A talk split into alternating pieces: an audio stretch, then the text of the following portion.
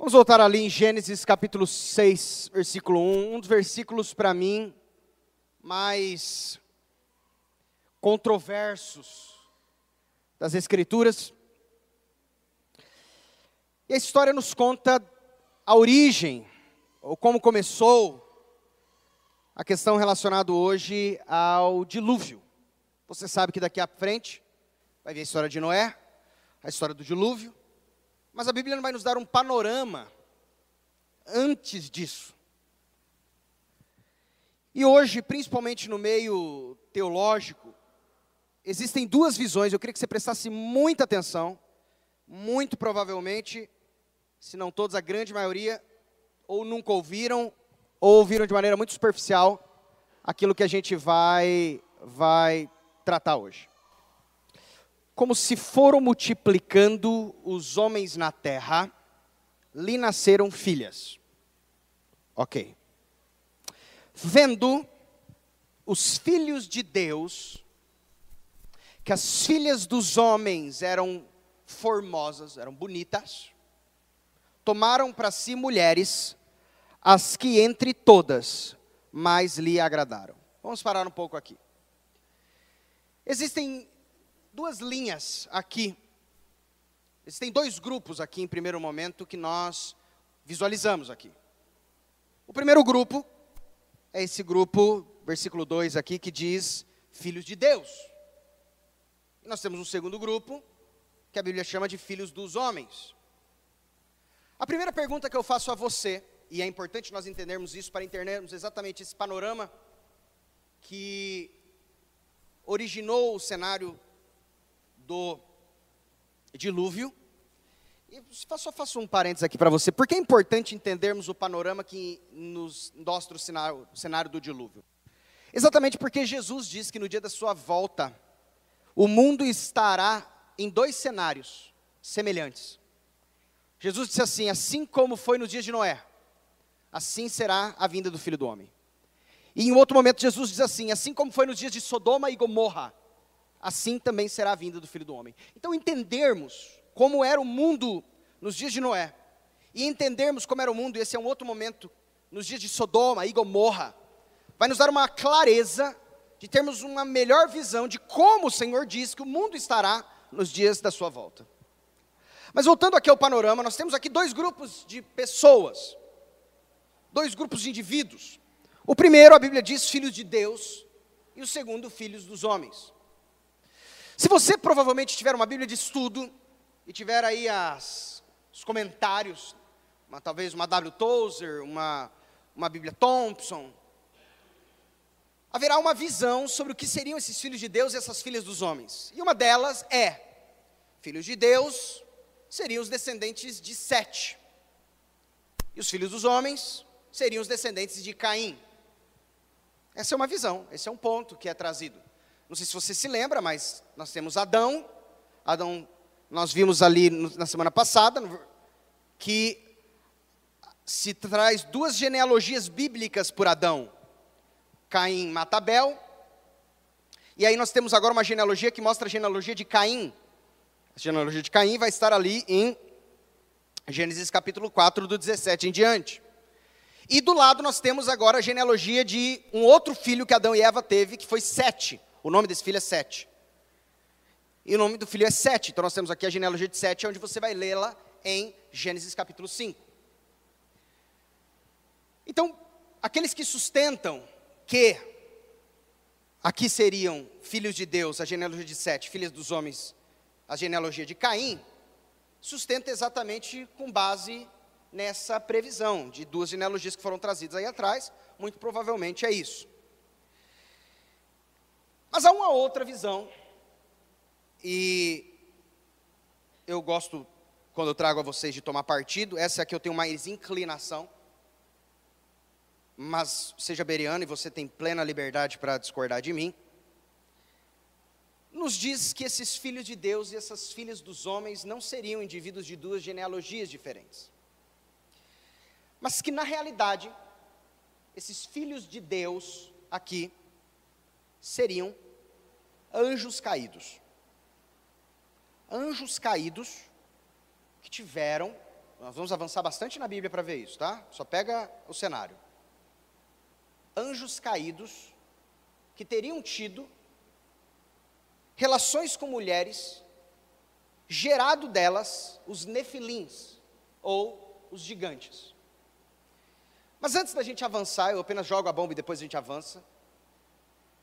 Eu queria que você entendesse da onde que tiramos esse posicionamento. E no primeiro nós vamos olhar pelo próprio texto em hebraico.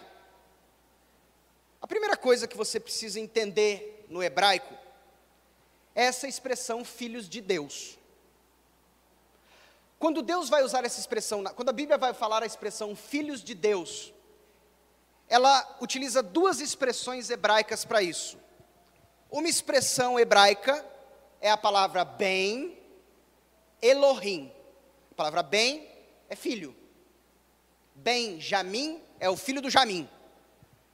Ben é a palavra hebraica para filho.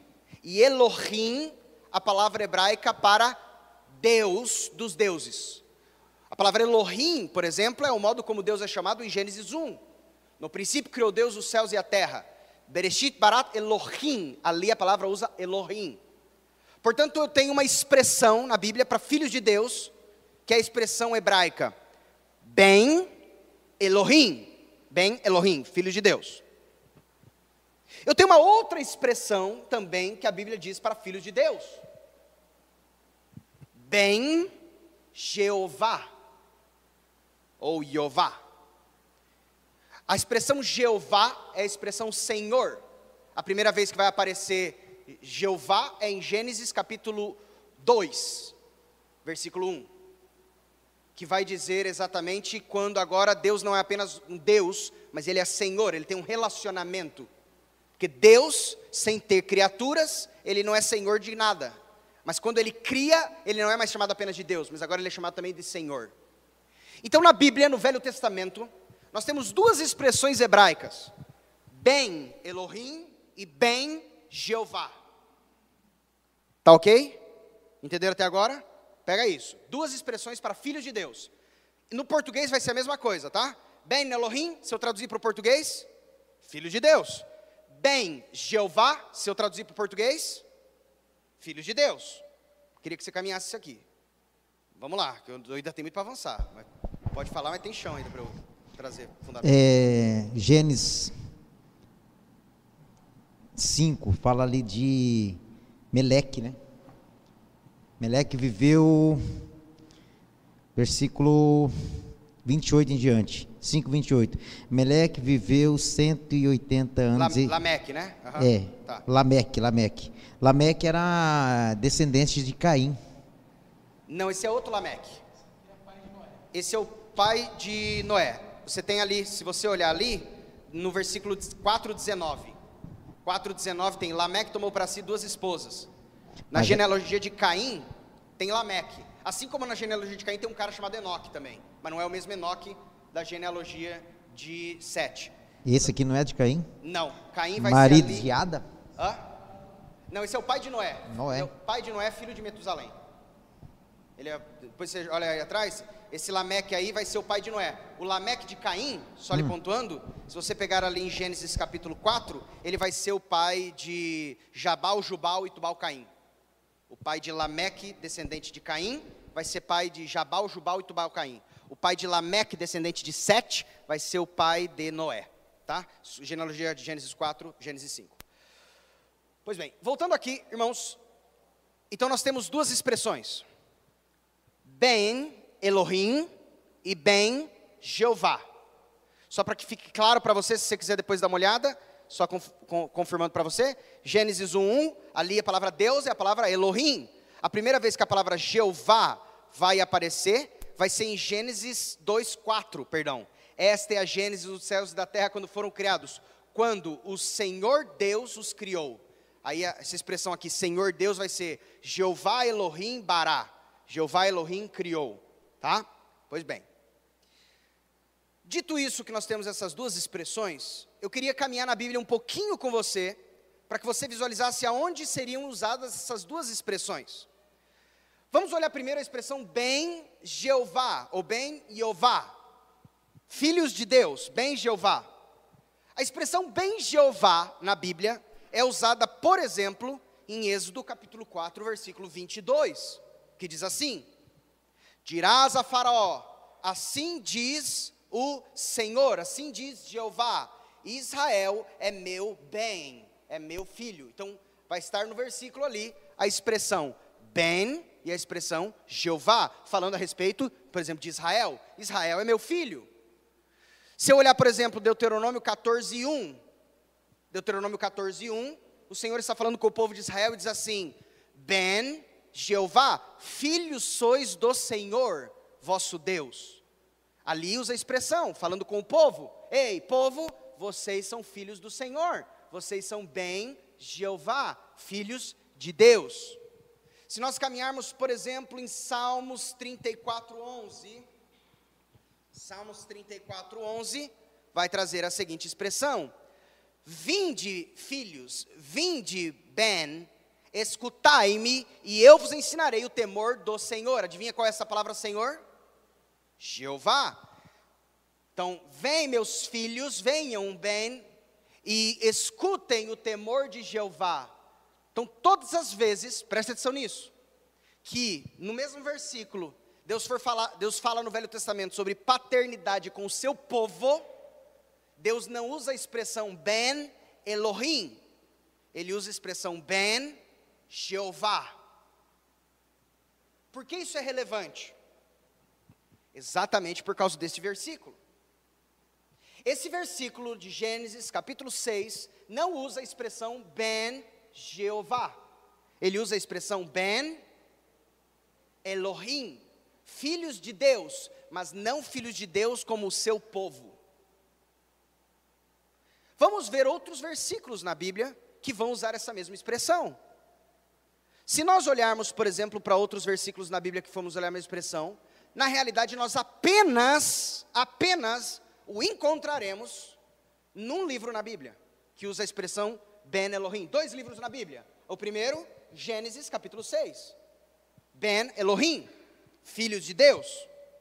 Mas tem um outro livro da Bíblia que vai usar essa expressão hebraica Ben Elohim. Alguém sabe qual? Jó. O livro de Jó. O Novo Testamento vai ser grego. O livro de Jó. Jó, nós temos três lugares em Jó, onde usará a expressão Ben Elohim. A primeira, o primeiro lugar que no livro de Jó vai apresentar a expressão Ben Elohim é no livro de Jó, no capítulo 1, no versículo 6. Olha o que diz. Num dia em que os filhos de Deus, Ben Elohim, vieram apresentar-se perante o Senhor, veio também Satanás entre eles. E aqui, quando você continua a leitura, você vai ver que então há um diálogo entre Deus e Satanás sobre a vida de Jó. Agora, olha que interessante. Aqui, aparentemente, aparentemente, nós começamos a ter uma melhor visão e falamos: opa, esses Ben Elohims não podem ser homens, tendo em vista que não tem sentido quando os homens, de, quando os homens do povo de Deus vieram apresentar-se diante de Deus, ali Satanás veio no meio deles, e aí Satanás foi foi conversar com Deus. Estranho. Jó capítulo 2, versículo 1, usa novamente a expressão Ben Elohim. Num dia em que os filhos de Deus vieram apresentar-se perante o Senhor, veio também Satanás entre eles apresentar-se perante o Senhor. E um terceiro lugar na Bíblia, apenas quatro vezes, as Escrituras vão usar a expressão Ben Elohim. Todas as vezes que vai falar de Deus e filhos de Deus no Velho Testamento, usa a expressão Ben Jeová. Mas agora, só quatro vezes vai expressar a expressão Ben Elohim, como criaturas, como filhos, no sentido de serem criados por Deus. E a última colocação vai ser em Jó capítulo 38, versículo 6 em diante. Quando agora Deus está conversando com Jó, e Deus está falando para Jó: Jó, onde você estava quando o mundo foi criado? Jó, onde você estava quando as bases da terra foram colocadas? Coisas antes do homem ser criado, porque o homem foi criado em qual dia da criação? Sexto. Aliás, o homem foi a última coisa criada por Deus. Deus cria tudo, até os animais, e a última coisa que Deus criou foi o homem. Mas quando olhamos aqui em Jó, por exemplo, vamos pegar um pouquinho desde o versículo 4. Onde estavas tu, quando eu lançava os fundamentos da terra? Dízimo, se tens entendimento. Quem lhe pôs as medidas, se é que o sabes? Ou quem estendeu sobre ela o cordel? Sobre quem estão fundadas as suas bases? Ou quem lhe assentou a pedra angular? Ou seja, ele está falando sobre o fundamento da terra. Ele está dizendo, quando eu estava criando a terra, onde você estava, Jó? Olha só o versículo 7. Onde você estava quando as estrelas da alva, juntas, alegremente cantavam e rejubilavam todos os filhos de Deus. Adivinha qual é a expressão aqui? Ben Elohim. Eu pergunto, nesse momento o homem já havia sido criado, sim ou não? Não, até porque se você for conversar, continuar a leitura, quem encerrou o mar, versículo 8, com as portas quando enroupeu da madre, quando ele pus as nuvens por vestidura e a escuridão por fraldas, quando ele tracei limites, ele pus ferrolhos e portas. Ou seja, ele está falando sobre a criação ainda sendo instituída, o segundo dia, o terceiro dia, o quarto dia da criação. E ele disse: quando eu estava lá realizando a criação, e os Ben Elohim estavam comigo louvando. Quer falar aqui? Pera, não. Não, não. Pera, passa o microfone. É que senão não ouve, entendeu? Não tem problema, qualquer um só levantar a mão, eu passo o microfone e pode falar. Não, só lembrar aqui que o versículo 7 diz assim: Quando as estrelas da alva, essa palavra estrelas da alva são anjos. É, até o próprio Senhor, uh, Satanás vai ser chamado de estrela da alva, quando em Isaías vai dizer: Ó, oh, como caíste do céu, ó estrela da alva. Vocês lembram disso? Uh, como tudo que debilitava as nações, e tu dizias no teu coração: Subirei até as mais altas estrelas, e acima das mais altas estrelas colocarei o meu trono. Isso indicando a respeito de Satanás, também denominado de estrela da alva. Ou seja, nós temos as expressões bíblicas Ben Elohim e Ben Jeová. Ben Jeová vai ser a expressão que Deus fala no Velho Testamento de filhos, no sentido de seu povo. Ben Elohim é no sentido de filhos, no sentido de aqueles que foram criados por Ele, aqueles que foram feitos por Ele. Apenas quatro vezes a Bíblia vai usar a expressão Ben Elohim. Gênesis capítulo 6, versículo 1, Jó capítulo 1, versículo 6, Jó capítulo 2, versículo 1, e o que não lemos agora, Jó capítulo 38, versículo 6 e versículo 7, falando sobre anjos. Olhando, portanto, a Bíblia e interpretando a Bíblia pela Bíblia, não pelas nossas próprias convicções, nos aparenta que, de fato, aqui, quando disse que vendo os filhos de Deus, em Gênesis 6, 2, que as filhas dos homens eram formosas, tomaram para si mulheres, as que entre todas mais lhe agradaram. Ocorre que, com certeza, eu acredito que você também levantaria esse ponto. Como anjos poderiam ter relacionamento, tendo em vista que Jesus nos diz que no céu não se casarão, nem se darão em casamento, mas serão como anjos do Senhor. E aí você vai me dizer, ora Felipe, eu me lembro muito bem de que Jesus disse que no céu não se casarão nem se darão em casamento, mas serão como anjos do Senhor. Ou seja, o Senhor ele estava dizendo que não haveria essa questão sexual, não haveria essa questão relacional. Agora diz isso, é estranho você me pontuar a respeito disso. E de fato, meus irmãos, com toda tranquilidade, a Bíblia não se contradiz. No céu não se casarão nem se darão em casamento, mas serão como os anjos do Senhor. E mais do que isso, os anjos, em seu estado natural, em seu estado regular, em seu estado normal, eles de fato também são indivíduos que não se relacionam.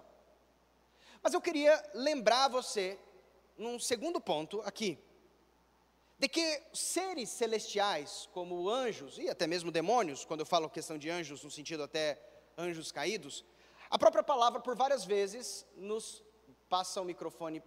Pedro, eu, eu vou pedir que você fique aqui e que aí depois você vê que se alguém levantar a mão, que aí você me ajuda, tá bom? Eu vou, é, só vou lembrar. Eu queria que vocês rememorassem que as próprias escrituras nos falam não apenas de uma, mas de outras vezes, como Satanás e anjos de Deus se apresentaram em algumas formas distintas das formas de anjos. Por exemplo, eu vou ler rapidamente aqui para você, eu queria que você me acompanhasse. Ah, deixa eu pegar aqui algum versículo para você, que tem todo sentido. Gênesis, por exemplo, capítulo 18, versículo 1 ao versículo 8, vai nos contar uma história de Abraão. Diz aqui: Apareceu o Senhor a Abraão nos carvalhais de Manré, quando ele estava sentado à entrada da tenda no maior calor do dia. Olha só, então, nós sabemos que o Senhor vai se apresentar para Abraão. Uau! Será que é um, um fogo? Será que é uma chama? Será que o Senhor vai se apresentar glorioso? Levantou ele os olhos e olhou. E eis três homens, de pé, em frente dele. Uau! Olha só como diz o versículo 1: Apareceu o Senhor a Abraão. Muito bem, como foi essa história? Vou lhe contar. Então, Abraão estava lá e apareceu três homens. Vendo-os, correu da porta da tenda ao seu encontro, prostrou-se em terra e disse: Senhor meu, se acho mercê em tua presença, rogo-te que não passes do teu servo. Traga-se um pouco de água, lavai os pés, repousai debaixo dessa árvore. Trarei um bocado de pão, refazei as vossas forças, visto que cegasse até vosso servo, depois seguireis avante. Abraão nem sabia que era Deus. Isso se chama cristofania, é uma manifestação de Deus de forma humana no Velho Testamento. Não vou falar sobre isso com você hoje. Mas olha só que interessante, Aqui três homens aparecem, Abraão nem sabe que está falando sobre questões celestiais. Abraão simplesmente diz: Vem cá, quer comer uma coisa? É uma hospitalidade muito grande. Abraão sempre foi um, um, homem muito hospitaleiro, a gente vê isso até Ló aprende disso. Quando vê os anjos, nem sabia que era anjos, diz: Pode dormir na minha casa? E ele fala: Vou dar coisa para vocês comerem, e depois vocês seguem em viagem. Apressou-se, pois, versículo 6, Apressou-se, pois, Abraão para a tenda de Sara, ele disse: Amassa depressa três medidas de flor de farinha e faze pão assado ao borralho. Abraão, por sua vez, correu ao gado, tomou um novilho tenro e bom, deu ao criado, que se apressou em prepará-lo. Ó, oh, fazendo um banquete para esses, esses convidados aí. Tomou também coalhada, leite, novilho, que mandara preparar, pôs tudo diante deles e permaneceu de pé junto a eles, debaixo da árvore, e eles comeram. Uau! Eu vou avançar um pouco mais. E aí, a Bíblia diz assim, versículo 16: Tendo se levantado dali aqueles homens, terminaram de comer, olharam para Sodoma, e Abraão ia com eles para os encaminhar. Para onde vocês estão indo? A gente está indo para Sodoma. Então tá bom, o caminho é esse aqui, ó. Vamos por aqui. De repente, olha o que acontece. Disse o Senhor: Ocultarei a Abraão o que estou para fazer, visto que Abraão certamente virá a ser uma grande e poderosa nação, e nele serão benditas todas as nações da terra. Olha agora o versículo 22, 22 comigo. Então partiram dali aqueles homens e foram para Sodoma. Eram quantos homens? Três, não eram? Você lembra quantos chegam em Sodoma? Dois, versículo, capítulo 19, versículo 1. Capítulo 19, versículo 1. Ao anoitecer, vieram os dois anjos. Opa! Entendemos que então um, os, eram três, dois eram anjos, esses que acabaram de sair com, com Abraão, foram caminhando em direção a Sodoma, quando eles chegaram em Sodoma, agora nos diz versículo 19, ao anoite, versículo 1 do capítulo 19, ao anoitecer vieram os dois anjos a Sodoma, a cuja entrada estava Ló sentado, este, quando os viu, levantou-se e indo ao seu encontro, prostrou-se rosto em terra e disse-lhe, eis agora, meus senhores, Vinde para a casa de vosso servo, pernoitai, pernoitai nela e lavai os pés. Levantai-vos-ei de madrugada e seguireis vosso caminho. Nem o Ló sabia que eles eram anjos. Também falou: oh, Eu sou muito hospitaleiro, você entra aqui dentro de casa e aí vocês vão. Aliás, eram três. Dois vão para Sodoma. O um é o Senhor que fica, e depois você lê ali no capítulo anterior, ele conversando com Abraão, e Abraão rogando com ele, dizendo: Se houverem tantos justos na cidade, o Senhor poderia não destruí-la? Se tiverem 15 justos, não destruirei. E se tiverem 10 justos na cidade, o Senhor pode não destruí-la? Se tiverem 10 justos, não destruirei. E assim vem o diálogo. Preste atenção então nesse primeiro ponto. Aqui, de fato, anjos, irmãos, não sentem fome. Anjos, de fato, meus irmãos, não precisam dormir.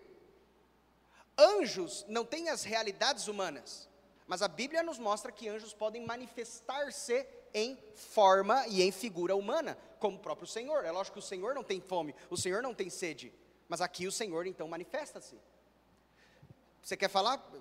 Que aí eu vou avançando. Se quiser, fique à vontade. Deixa, não, deixa eu falar então. Aquela questão, essa é uma, Claro, vai lá. o meu entendimento e o que eu aceito, tá? Não significa que precisa aceitar. Sobre os filhos de Deus e os filhos é, Dos homens. dos homens. Os filhos do- da, da- geração lá, que os anjos, tal, os gigantes, etc. Eu penso assim, Assim como nós temos no nosso meio pessoas de caráter muito bom, maravilhoso, mesmo assim elas estão com o corpo caído, corpo que veio né, do pecado, mas tem um caráter bom. Tem aquelas que é terrível.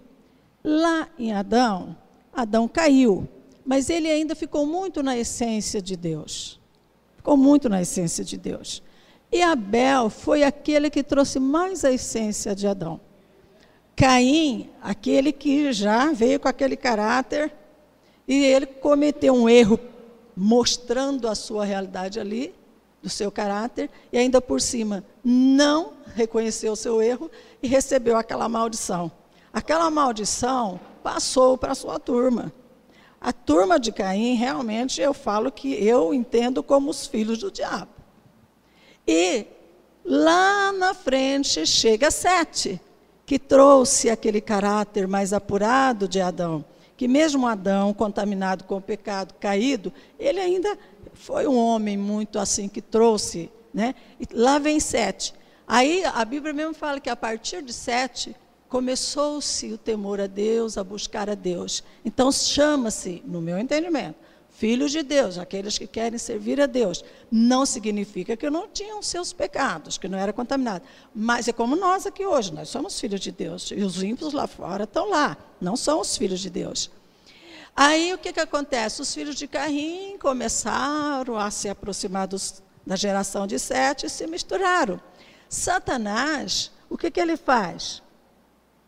Ele entra, ele não foi criado na nossa estrutura. Deus criou cada um de uma forma. Os anjos não são macho e fêmea. Nós Os anjos somos. não são macho e fêmea. Nós somos para procriar. Agora, o que que Satanás pode fazer para ele ter filhos aqui? Ele usa o caráter do homem. Ó, Aí sim, o caráter. Vou, vou pontuar nesse aspecto. Bem, em primeiro lugar, ah, por mais que os filhos de Sete, com Enos, o filho de Sete, começou a invocar o nome do Senhor, a Bíblia nos mostra que nos dias, nesses dias especificamente, na realidade, ah, sendo bem específico no versículo, a palavra de Deus diz assim: que versículo, capítulo 6, versículo 13. Então disse Deus a Noé: Resolvi dar cabo de toda a carne, porque a terra está cheia de violência, eis que farei perecer juntamente com a terra. Ah, perdão, versículo 12. Viu Deus a terra, eis que estava corrompida, porque todo ser vivente havia corrompido o seu caminho na terra. Nos dias de Noé não havia mais essa distinção entre um bom caráter como geração de Sete ou mau caráter, tanto que apenas Noé, e não havia apenas Noé de vida, ele gerava filhos e filhas, filhos e filhas. Não havia apenas Noé de uma geração, havia a sua geração lateral daquela geração que adveio de Sete. Então, porque Sete teve filhos e filhas, Enos teve filhos e filhas, Cainã teve filhos e filhas, Malaléu teve filhos e filhas, e assim subsequentemente. Mas nesses dias especificamente, primeiro, não era a geração dele que estava em santidade, mas apenas Noé. Aliás, toda a geração havia se perdido. Mas o ponto aqui, e, e eu entendo esse aspecto, e vou trazer algumas outras questões também agora, é então a primeira coisa, e o primeiro ponto que eu levantei a vocês, a distinção entre como a Bíblia chama filhos de Deus, aqueles que são descendentes de si, e filhos de Deus como criaturas, anjos, são usados quatro vezes essa expressão na Bíblia. O segundo ponto são o ponto de que, de fato, anjos não têm sexo, anjos não têm é, órgão reprodutor, de fato. Mas eu queria lembrar apenas duas coisas. A primeira, a Bíblia nos mostra, e eu posso apenas citar para que nosso tempo é, não se avance mais, ah, por exemplo, aqui para vocês, eu anotei alguns versículos especificamente. eu tenho Hebreus 13, 2, por exemplo, onde a Bíblia vai dizer que nós temos que ser hospitaleiros, porque muitas vezes podemos receber anjos sem saber que estamos recebendo anjos em casa. Olha só que interessante. Ele diz isso até, acredito que lembrando de, de Abraão, não negligenciais a hospitalidade, pois alguns praticando-a sem saber acolheram anjos. Olha só. Portanto, aqui nós estamos falando de alguém que não parecia anjos. Ah, quando a própria, em João capítulo 20, versículo 11 a 14, ali Maria chega, Maria Madalena chega ao túmulo de Jesus.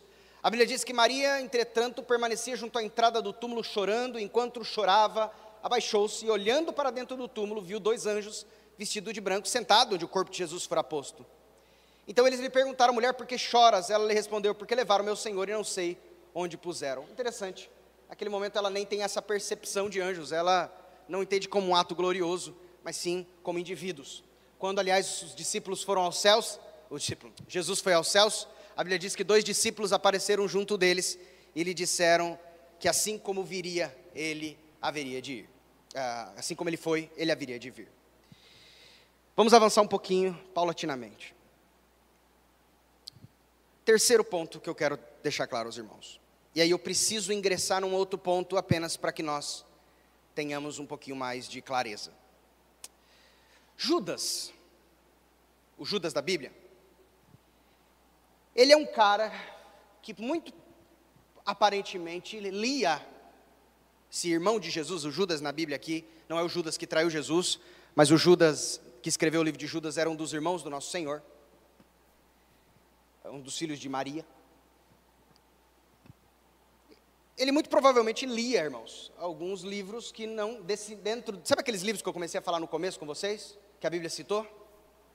Muito provavelmente ele lia um desses livros que não estão na Bíblia. Quer ver? Se você for comigo, por exemplo, em Judas, capítulo 1, quer dizer, só tem um capítulo, né? É o capítulo. Judas, capítulo 1, versículo 9, por exemplo. Judas 1, 9. Judas 1, 9 diz assim: Contudo, o arcanjo Miguel, quando contendia com o diabo, e disputava a respeito do corpo de Moisés, não se atreveu a proferir juízo infamatório contra ele, pelo contrário disse: "O Senhor te repreenda". Eu paro um pouquinho para você e pergunto: da onde Judas tirou essa história de que o arcanjo Miguel contendeu com o diabo sobre o corpo de Moisés? Me ajudem. Da onde ele tirou isso? Porque eu já li Gênesis, já li Êxodo, já li Levíticos, já li Números, já li Deuteronômio, já li até a morte de Moisés, já li os profetas, já li os Salmos, mas eu não encontro onde ele tirou isso. Alguém sabe me dizer? O silêncio significa não. Esse é um livro apócrifo. Se não me falha a memória, foi um livro encontrado, chamava, chama Ascensão de Moisés. Mas não se encontra na Bíblia esse livro. Mas nós temos uma outra segunda história, como eu já disse aqui sobre esse Judas. O Judas, por exemplo, ele vai dizer no versículo 14: Quanto a estes, foi que também profetizou Enoque, o sétimo depois de Adão, dizendo: Eis que veio o Senhor entre suas santas miríades, para exercer juízo contra todos e para fazer convictos todos os ímpios acerca de todas as obras ímpias que impiamente praticaram e acerca de todas as palavras insolentes que ímpios pecadores proferiram contra ele. Eu pergunto a você: da onde Judas tirou essa profecia? Que, pelo que se percebe, pelo menos essa parte da profecia é inspirada, porque está na Bíblia, não é mesmo? Porque tudo que está na Bíblia vai ser inspirado pelo Senhor. Se essa palavra está na Bíblia, é porque essa palavra é inspirada. Eu não sei se todo o livro de Enoque é inspirado, mas pelo menos essa parte é. Porque está na Bíblia. Da onde Judas tirou isso? Me ajudem. Leitores da Bíblia. Alguém?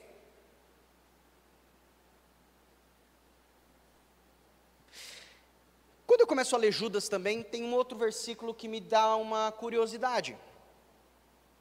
Por exemplo, versículo 5. Quero, pois, lembrar-vos, embora já estejais cientes de tudo, uma vez por todas, que o Senhor, tendo libertado um povo, tirando-o da terra do Egito, destruiu depois os que não creram. Agora guarde isso. E a anjos? Os que não guardaram o seu estado original, mas abandonaram o seu próprio domicílio. Ele tem guardado sobre trevas, em algemas eternas, para o juízo do grande dia. Mas me é curioso porque eu vejo, aqui ele diz que existem anjos guardados sobre trevas, em algemas eternas para o juízo do grande dia. Mas ao mesmo tempo, pelo que eu saiba, os demônios não estão presos, ou estão? Eles se manifestam nas pessoas, eles, aliás, a Bíblia diz que o diabo, vosso adversário, anda ao derredor, bramando como leão, buscando a quem possa tragar. Então eu olho esse texto e digo, Judas, eu preciso entender um pouco melhor isso. Como assim? Você tem anjos que vão guardar o seu estado original, anjos que não guardaram o seu estado original, mas abandonaram o seu próprio domicílio. O domicílio dos anjos é o céu. Ele tem guardado sob trevas, em algemas eternas, para o juízo do grande dia. Judas, eu não estou entendendo o que você está falando, cara. Porque a Bíblia diz que nos dias de Jesus, até um. Eles chegaram, na, Jesus chegou na cidade onde estavam, cidade dos Gadarenos, chegaram ali dois demônios para Jesus, dois endemoniados, perdão, uma legião de demônios ali, e até eles pedem para Jesus não lançar eles no abismo. Vocês lembram disso? Não lancem nós no abismo. Deixa a gente para aqueles porcos ali. Mas aqui Judas diz que existem anjos que abandonaram o seu estado original, ah, que não guardaram o seu estado original, mas abandonaram o seu próprio domicílio, o qual estão guardados sobre trevas em algemas eternas para o juízo do grande dia. A minha pergunta para vocês: aonde foi que Judas tirou esse assunto? Está com o microfone aí? Leva lá para o microfone.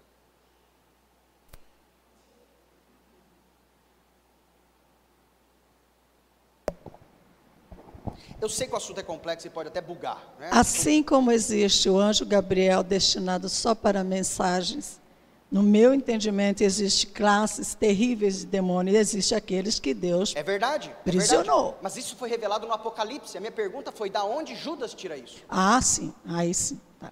É verdade que no livro de Apocalipse nos fala, por exemplo, de Abaddon ou Apolion, um anjo de um abismo que será solto. É verdade isso. Mas essa revelação nos foi dada em Apocalipse. Eu leio a Bíblia inteira e não tenho realidade sobre isso. Aliás, eu posso dizer para vocês hoje que existem anjos presos também ali, porque o Apocalipse me diz isso. Eu posso dizer hoje para você, de maneira muito clara, sobre estratégias de Satanás, porque eu consigo enxergar elas no Apocalipse, eu consigo enxergar elas. Uh, eu, nós falamos sobre muitas coisas de Gênesis, e nós entendemos o Gênesis porque lemos muitas coisas no Apocalipse. Mas e antes do Apocalipse? E quando não tinha ele? Eu pergunto aqui em Judas, logo nos primeiros dias depois do Senhor, quando as epístolas não estavam escritas, quando as palavras não estavam, olhando simplesmente os livros que já tinham, de onde foi que ele tirou informações como essa aqui? Se o Apocalipse tivesse sido escrito, ele poderia dizer, ah, lá, como disse João, né, realmente existem anjos guardados. Mas quando ele olha em Gênesis, Levítico, Número, Deuteronômio, essa informação não consta em lugar nenhum ali nas Escrituras. Irmãos, considerando que o próprio Judas cita um livro chamado, ou uma profecia de um homem chamado Enoque. Esse livro de Enoque é um dos livros que também foram encontrados dentro dos manuscritos. E é curioso que eu fui dar uma olhada nesse livro, e eu volto a dizer, não creio que nada fora das Escrituras pode ser usado como palavra de Deus. Tá bem? A palavra de Deus ela é suficiente. Nós olhamos como, por exemplo, quando eu trago para vocês informações geográficas, informações, elas não são inspiradas. Mas aqui nós vemos que esse homem, Judas, ele tinha uma base em sua leitura. E a base de sua leitura eram as profecias de Enoque. Sim ou não? Judas tinha ou não tinha como base na sua leitura as profecias de Enoque? Ué, está escrito aqui que ele até cita o profeta Enoque. Dentro da sua leitura, Judas tinha ou não tinha como base as profecias de Enoque? Tinha. Pode ser que falar, as profecias de Enoque se perderam, mas ele tinha. A minha pergunta a você é: dentro desses manuscritos do Mar, do Mar Morto, fui então ver algumas coisas que falavam nessa profecia de Enoque. E, curiosamente, além desses outros fundamentos que eu trouxe a vocês, sobre nome de filhos de Deus, etc. tal, há dois trechos curiosos, curiosos dentro desse livro apócrifo encontrado chamado Livro de Enoque. Um deles cita essa profecia aqui que Judas cita. Mas um outro diz assim, eu peço licença para você para que eu leia apenas para uma questão de um elemento de fora para contextualizar. E todos que estavam juntos com eles tomaram esposas para eles, e cada um escolheu uma, e começando a cobitar com elas e a se perverter com elas, e ensinaram a elas encantamentos e feitiços, corte de raízes, e ensinaram a elas sobre as plantas. Elas engravidaram e conceberam gigantes, cuja altura era de tantos côvados de altura, que consumia todas as produções dos homens. E quando os homens não conseguiam mais sustentá-los, os gigantes voltaram contra eles e começaram a devorar também a humanidade. Começaram a pecar contra as aves, os animais, os répteis, os peixes, a devorar a carne uns dos outros, a beber o sangue. Então a terra apresentou uma acusação contra o iníquo. Esse é um trecho de esse livro encontrado dentro dos manuscritos do Mar Morto chamado Livro de Enoque. E quando eu olho esse livro, eu começo então a entender algumas outras profecias bíblicas, como por exemplo a profecia de 2 Pedro, capítulo 2, versículo 4 e 5, que diz assim: Ora, se Deus não poupou anjos quando pecaram, antes, precipitando-os no inferno, os entregou a abismos de trevas, reservando-os para juízo. Para um pouquinho aqui. Sobre qual contexto Pedro está falando? Continua. E não poupou o mundo antigo, mas preservou a Noé, pregador da justiça, e mais sete pessoas, quando fez vir o dilúvio sobre o mundo dos ímpios. Ou seja, Pedro está falando sobre qual época? A época de Noé certo? Ele próprio cita Noé. Pedro cita quem aqui? Noé. Então ele está falando sobre a época de Noé. E ele fala sobre dois assuntos na época de Noé. Ele diz: número um, Deus não poupou anjos quando pecaram, antes precipitando-os no inferno, os entregou ao abismo de trevas, reservando-os para juízo. E não poupou o mundo antigo, mas preservou Noé, pregador da justiça, e mais sete pessoas, quando fez vir o dilúvio sobre o mundo dos ímpios. Se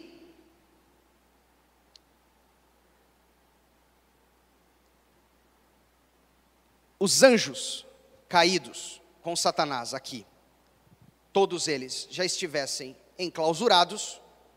Aliás, eu não sei se você sabe, mas o diabo não está no inferno. Você sabia disso que o diabo não está no inferno? Aliás, você sabia que o inferno não foi feito para o diabo? Aliás, você sabia que o diabo não é senhor do inferno? Isso aí é o mundo que colocou ele como o dominador. O diabo está onde? Quando, aliás, foi feita a pergunta para, para o próprio Deus, perguntou para ele: da onde vem e para onde vais? O que, que ele responde? De rodear a terra e passear por ela. Ou o apóstolo nos diz que o diabo, vosso adversário, anda ao vosso derredor, bramando como leão, buscando a quem possa tragar. Então, ali está o diabo. Mas a Bíblia diz, aliás, que o Senhor dirá àqueles que estiverem à sua esquerda: Apartai-vos de mim, malditos, para o fogo eterno, preparado para o diabo e os seus anjos. Portanto, o diabo ele não está no inferno. O diabo está onde? O diabo está aqui. O diabo está aqui.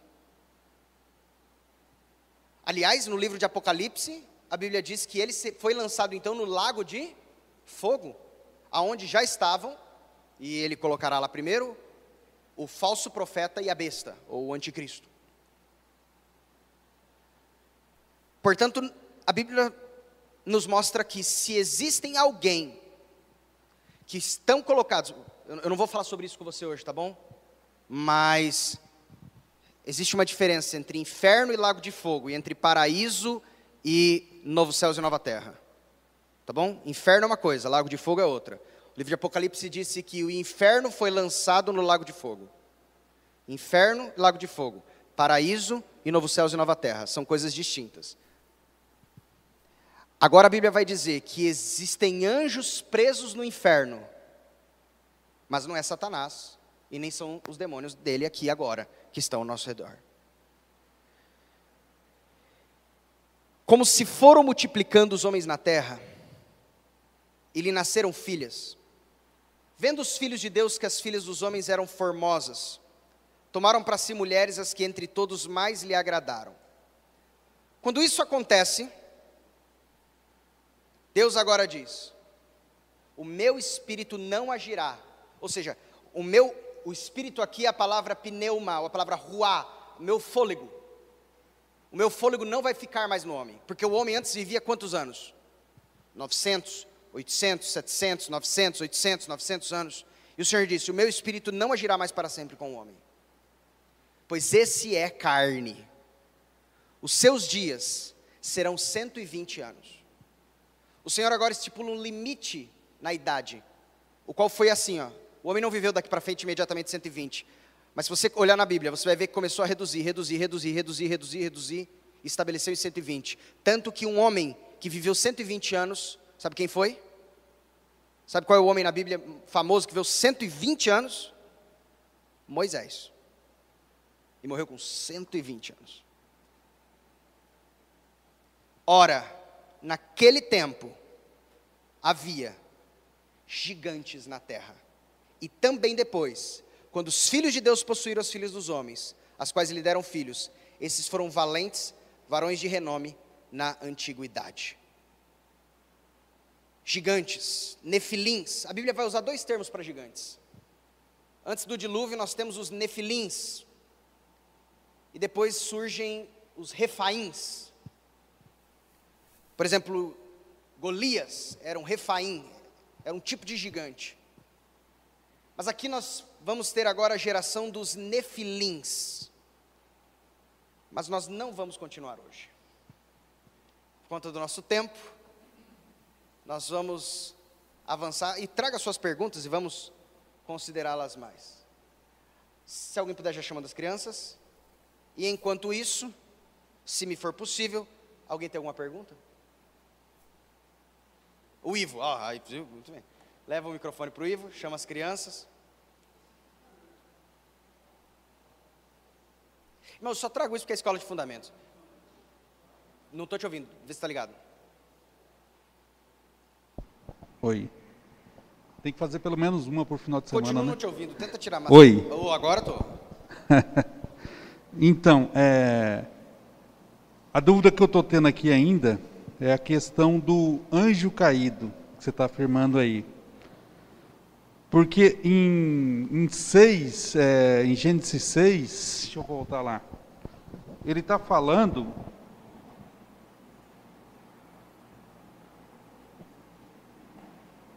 Gênesis 6. ó, Nesse, nesse item aqui, no, nesse no Gênesis 6.2, ele não está ainda condenando esses anjos, né? Esses anjos aqui. Os filhos de Deus viram que as filhas dos homens eram atraentes e escolheram para si aquelas que lhe agradavam os olhos, né? Então aqui a gente vai, ver, vai lendo aqui e a gente só encontra punição para a humanidade, né? A Aham. punição É é, limitar, É limitar. Hã? É verdade. Aqui Limite. Gênesis não pontua isso. É, a gente só, aqui a gente só vê a, a punição para a humanidade é, por conta de que esses, essa junção dos filhos de Deus com os filhos dos homens geraram pessoas rudes, né? Que matavam, que faziam as, as atrocidades, né? Você quer ver uma E coisa? o limite aqui que foi imposto foi de 120 anos para essas pessoas viverem, né? É, e aí quando a gente vai até a Idade Média, era normal, o máximo que as pessoas viviam era 45 anos, né? Até, até um homem, para casar com a mulher, ele, ela era considerado adulto com 14 anos. E a mulher adulta era 12 anos, né? Deixa eu, deixa eu te fazer uma consideração aqui. Hoje é que a gente começa a ultrapassar os 120 anos, depois de tanto tempo, né? Ó, tem coisas na Bíblia, irmãos. E aí a minha dúvida é o seguinte, é que você afirma que eles são é, que eles são já anjos caídos, porque não tem a punição dos anjos ainda. E lá em Pedro dá para entender mais ou menos, mas ainda se a gente ler direito, parece que ele está separando uma coisa de outra. Vamos lá. E esses anjos não dá, não dá a impressão que eles, que eles tiveram, sofreram punição por ter tido relação com as É. mulheres. Só a humanidade recebeu uma punição que foi limitar em 120 Vou te anos. falar uma técnica, não é técnica, vou te falar um, um princípio de exe- exegese. O que que é exegese? É a interpretação da Bíblia. Quando você lê a história em números de Balaão, você lê a história em números de Balaão, quando você termina de ler a história em Bala, de números de Balaão, o que, que aparenta ser ali? Aparenta ser que ele tentou amaldiçoar o povo de Israel, Balaão, não conseguiu, tentou segunda vez, não conseguiu, tentou terceira vez, não conseguiu, e foi embora. E acabou o assunto ali de Balaão. O próximo versículo diz que Balaque as moabitas, elas vêm e tentam agora levar o povo a pecado, e conseguem. Essa é a continuação do versículo. Portanto, ali, lendo unicamente números, se eu pegar a leitura sequencial, aparentemente parece que Balaão não fez nada. Mas quando eu vou para o Novo Testamento, provavelmente então foi uma transmissão oral, não escrita, e vou, por exemplo, para Apocalipse, por exemplo, deixa eu pegar aqui para você, e você vai entender esse paralelo que eu estou querendo te dizer. Se eu pegar, por exemplo, Apocalipse 2,14: Tenho todavia contra ti algumas coisas, pois tem aí os que sustentam a doutrina de Balaão, o qual ensinava Balaque a armar ciladas diante dos filhos de Israel para comerem coisas sacrificadas aos ídolos e praticarem a prostituição. Eu falo, mas aonde está escrito lá em Números que Balaão ensinou Balaque a armar ciladas diante dos filhos de Israel para comerem coisas sacrificadas aos ídolos e praticarem prostituição. Não está escrito isso lá em Números. Isso provavelmente foi uma transmissão oral. Não está escrito em Números. Mas nós hoje, lendo as Escrituras e pegando todas as peças do quebra-cabeça, entendemos que quando termina a história de Balaão em Números e quando as Moabitas, que são descendentes de Balaque, vêm buscar levar o povo a cair em tentação, nesse meio termo, pegamos essa peça desse quebra-cabeça e colocamos ali. Balaque estava fazendo com que elas armassem ciladas para o povo de Israel. De igual modo, quando pegamos, por exemplo, a história de Gênesis aqui, se eu pegar uma leitura, não fala nada, nem de consequências. Mas nós estamos pegando outras peças do quebra-cabeça, entende? Então, e então mas trazendo e assim, quando Ah, eu comparo esses anjos caídos ao anjo caído, porque lá em, em, em Jó, né, ele vai falar sobre o acusador que estava acompanhando eles ali. Então a gente já percebe que já havia, já tinha havido a queda dos anjos. Na verdade, aí é um outro assunto para a gente falar. É. É, eu Esse anjo caído, você tá, que, é, é, não são os mesmos, né? não. Na verdade, se a gente for falar sobre a queda de Satanás, é, Satanás cai de sua, de sua, de sua posição.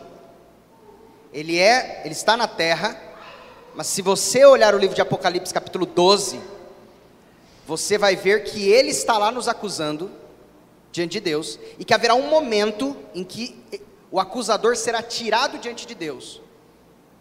E aí ele saberá que haverá pouco tempo, mas ainda ele está nos acusando. Mas isso não é assunto para hoje.